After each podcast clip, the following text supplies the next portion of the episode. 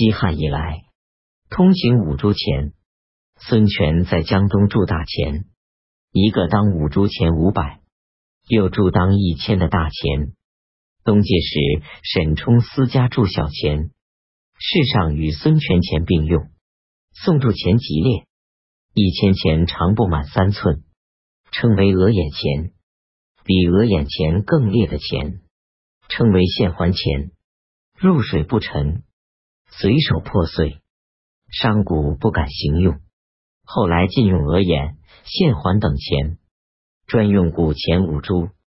古钱多被奸人捡凿破损，公家收税必须元大，人民纳两钱带一钱，或加七百买好钱一千，负担严重，因此犯罪受刑，冤苦无告。梁铸钱多种，轻重不一，币制纷乱。后废铜钱，改铸铁钱。纷乱更甚，陈废铁钱，改铸五铢钱，一钱当额眼十钱，又铸六铢钱，一当五铢十，行用不便，人民仇怨。南朝钱法紊乱，轻重屡变，主要是造轻钱取利。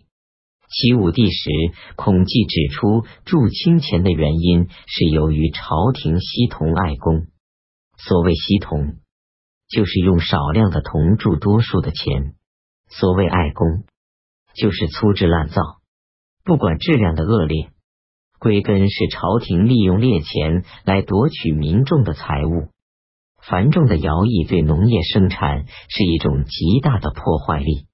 东晋范宁说：“古代一民一年不过三天，今世一民几乎一年不得三天的休息。”齐朝与北魏接近的阳徐二州，人丁服军役三中取二，远郡每人出米五十斛免刑，仍需充杂役。梁郭祖申说：人民充军役身死，有的主将给死者妄加叛王恶名，死无对证，按叛王惩罚，全家同村，悉遭破坏，人民被迫或自斩手足。避免重役，或投靠士族做复吏，称为属民。这是因为士族有免役特权，附属在士族户下，为户主服役，比服官役要好一些。梁武帝曾停止各地女丁服役，足见妇女也不能免役。只看这些事例，再看范宁说的那句话。可以想见东晋南朝徭役害民的严重。上述各种苛暴的剥削，都是以皇帝的名义，通过全部官吏来进行。所有劳动民众都得接受这种剥削。皇帝以外，还有两种主要剥削者：一种是从来就有的地主，一种是齐梁兴起的僧尼。地主东晋南朝是少数大地主的政权，所以土地集中在少数大地主手里。晋雕写家有田一万顷，谢混家有田业十余处，宋沈庆之家财累万金，有产业在楼湖，在江苏昆山县。知地告人说，钱都在这里。孔灵甫产业殷富。有数庄园在永兴，浙江萧山县，周围三十三里，水陆地二百六十五顷，又有果园九处。当时大族都拥有广大土地，这些只是偶见的例证。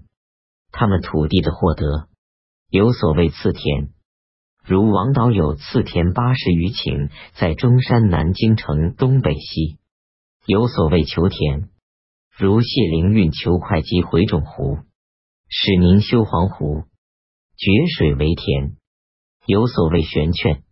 如萧红放高利贷，借钱给人，文契上预先指定田地房屋做抵押，到期不还，驱逐业主，收归己有。更强暴的方法是霸占山泽，如雕鞋家专擅金口山泽，渡害平民。其萧子良在宣城（安徽宣城县）、临城（安徽青阳县）、定陵（青阳县）东北三县封闭山泽数百里，近民巧采。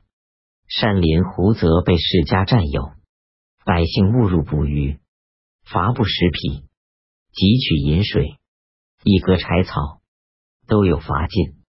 甚至有些统治者也感到横暴太甚，民愤难抑。在法律上规定霸占山泽的禁律，事实上禁律依然是一些空文。